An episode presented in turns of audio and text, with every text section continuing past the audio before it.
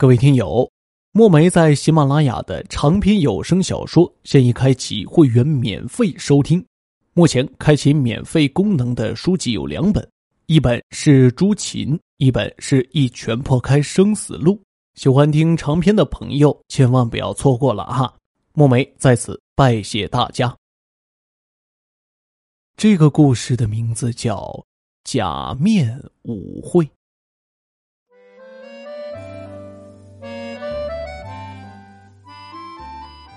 这个故事的主人公叫袁如墨。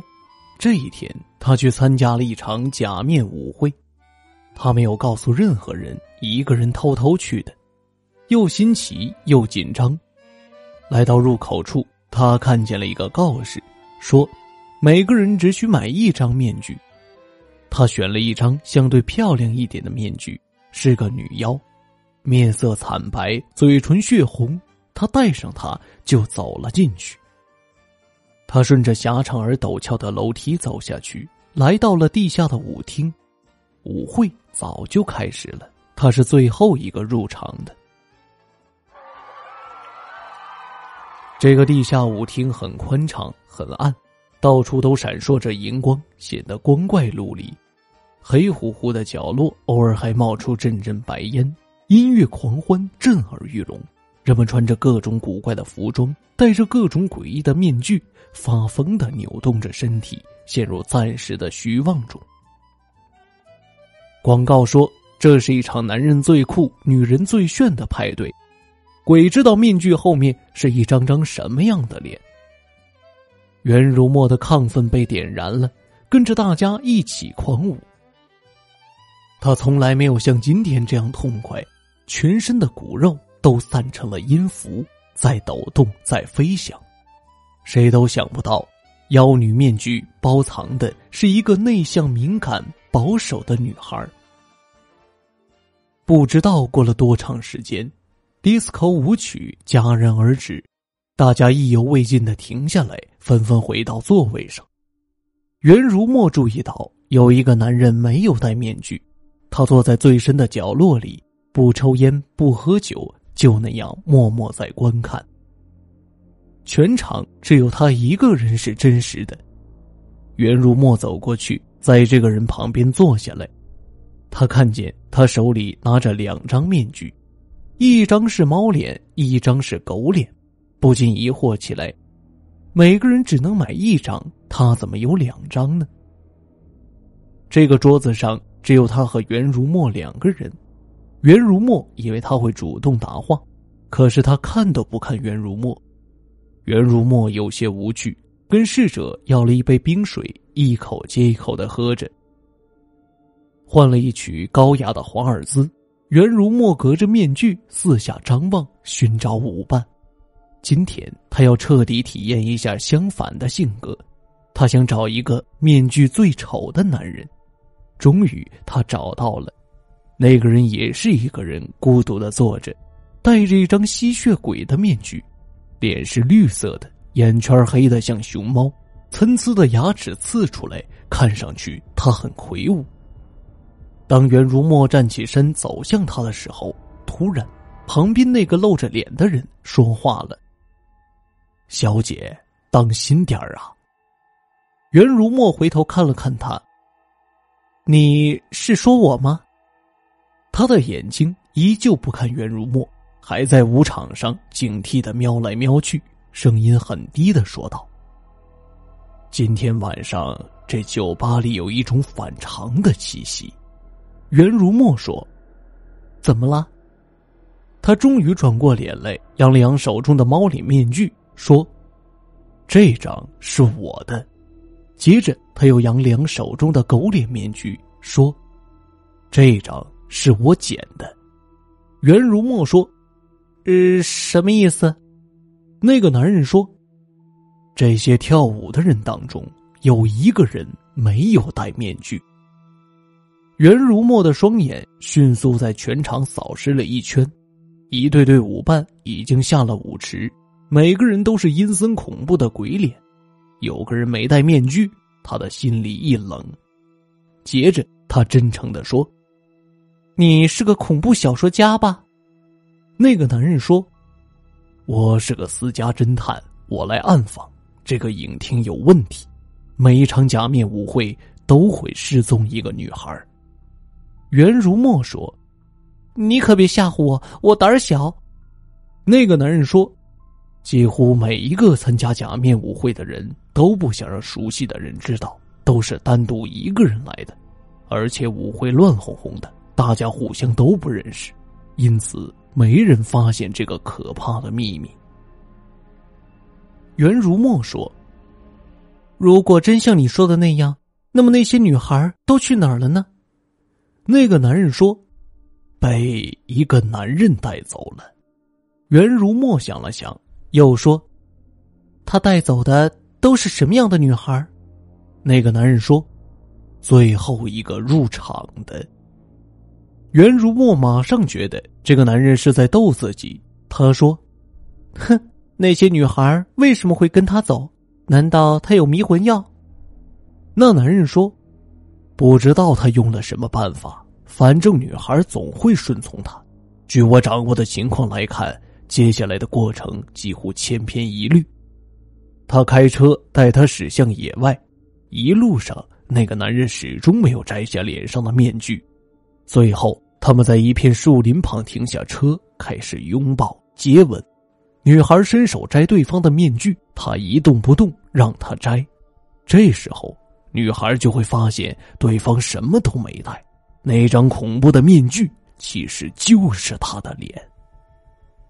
袁如墨又朝舞池里看了看，说：“那个男人今天来了吗？”那个男人也朝着舞池看了看，说：“我想是的，所以你最好把面具换一换，因为今天你就是最后入场的。”然后他把那张猫脸面具递给了袁如墨。袁如墨犹豫了一下，接受了他的建议，轻声说。谢谢你啊！他刚要走开，突然产生了一个恶作剧的想法，回身说：“要是你戴上我这张女妖面具，他能怎么样呢？”他想了想说：“好主意。”接着，他把袁如墨的女妖面具接了过去。袁如墨戴上那张猫脸面具，感觉安全多了。他走到那个吸血鬼面具男的跟前，主动邀请他跳舞。他理所当然的接受了。两个人一起下了舞池，勾肩搭背，翩翩起舞。他们似乎都沉浸在了优美的旋律中，谁都没有说话。袁如墨不太相信那个侦探说的话，不过他还是警觉的打量了这个舞伴几眼。尽管灯光很暗，但是他肯定对方戴着面具，他的面具边缘有一圈黑乎乎的缝隙。这下袁如墨把心放下来了。对方的眼珠似乎有些阴郁，轻飘飘的在舞池上瞟来瞟去，好像注意力根本不在他的身上。袁如墨问：“你是不是在找什么人？”这个舞伴迟疑了一下，说：“哎，不好意思呀，我刚刚买的面具在楼梯上弄丢了。”袁如墨猛地停住脚步，盯住他。面具不是在你的脸上吗？这个舞伴说：“哦，这是我原来的。”接着，他带着袁如墨继续踩着节奏跳舞。袁如墨低低的说：“刚才有个人捡到了一张面具，估计是你的。”这个舞伴说：“其实我在找一个女孩。”袁如墨说。什么女孩？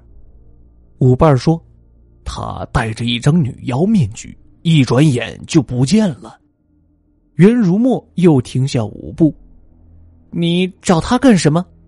这个舞伴说：“他是最后一个入场的。”他紧紧的盯住了他。这有什么关系吗？也许他捡到了我的面具。突然。他望着一个地方，眼睛直了，一双大手微微痉挛起来。袁如墨顺着他的目光望过去，那个私家侦探戴上了他的女妖面具，他直挺挺的坐在角落里，一动不动，像个木乃伊。这个舞伴终于找到目标了。地上好像响起了惊雷，底下都微微抖动起来。舞伴的一双大手抖得更厉害了。袁如墨松开他，用手扶住了额头。舞伴终于把目光收了回来，多疑的问：“你怎么了？”袁如墨说：“对不起，我有点头疼。”舞伴说：“没关系，你回去休息一下吧。”袁如墨转身离开他，快步走到那个私家侦探跟前，心都要蹦出来了。快把面具摘下来，离开这里！对方摘下面具，问：“发生了什么事了？”袁如墨说：“你说对了，那个可怕的男人今天来了。”他一边说，一边摘掉面具，扔在地上，快步走出了门口。私家侦探紧紧的跟在他的身后，追根究底的问。是不是刚才跟你跳舞的那个人？袁如墨说：“就是他。”到了门口，袁如墨回头看了看那个吸血鬼面具的人，似乎发现了破绽。他在纷乱的人影中死死盯着他，径直走了过来。他恐惧到了极点，说：“他追过来了。”然后他顺着那个狭长而陡峭的楼梯，噔噔噔的爬上去。那个私家侦探也跟着他爬了上去。外面下雨了，电闪雷鸣。这时候已经到了午夜，门口没有一辆出租车。私家侦探一边回头一边大声问：“你有车吗？”袁如墨说：“没有。”私家侦探快步朝一辆车奔过去，同时掏出遥控器打开了车门，头也不回的说：“上我的车。”袁如墨锋芒火急的钻进了他的车，他从车窗望出去，那个戴吸血鬼面具的人已经从地下舞厅爬了出来，正在雨中东张西望，他的脸在路灯下令人毛骨悚然。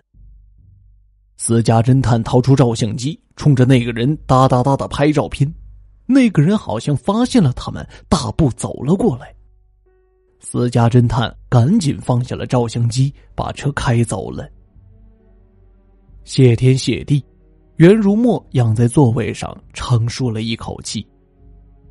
车开出了一条街之后，袁如墨疲倦的说：“对了，你把我送到美术学院家属区大门口就行了。”私家侦探说：“好的。”过了一会儿，袁如墨又说：“怎么搞的呀？”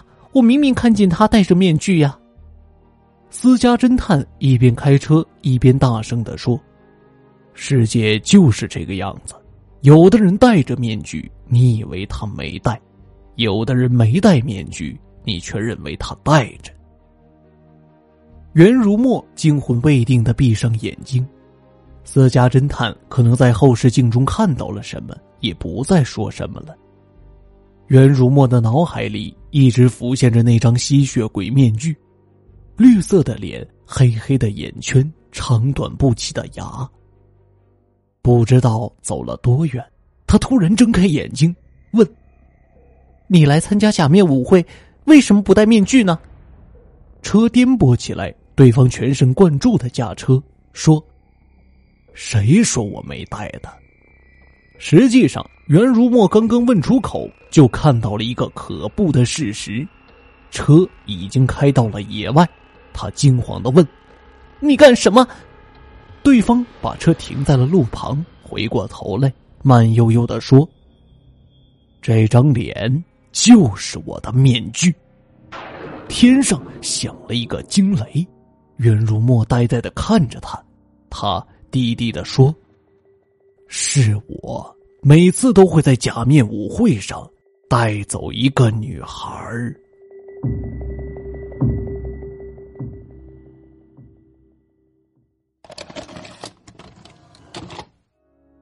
分手时内疚的你一转脸。听众朋友，假面舞会的故事就为您播讲完毕了，感谢您的收听。这里是莫说鬼话栏目，我是主播墨梅。如果您喜欢节目，千万别忘了订阅收藏，也欢迎您关注主播的其他专辑，有更多好听的故事等你哦。我们下期节目再会。呼吸困难才知变且线木偶这根线，其实说到底谁拿捏在手？不聚不散，只得你及另一对手擒获。那是青丝，不会用上余生来量度，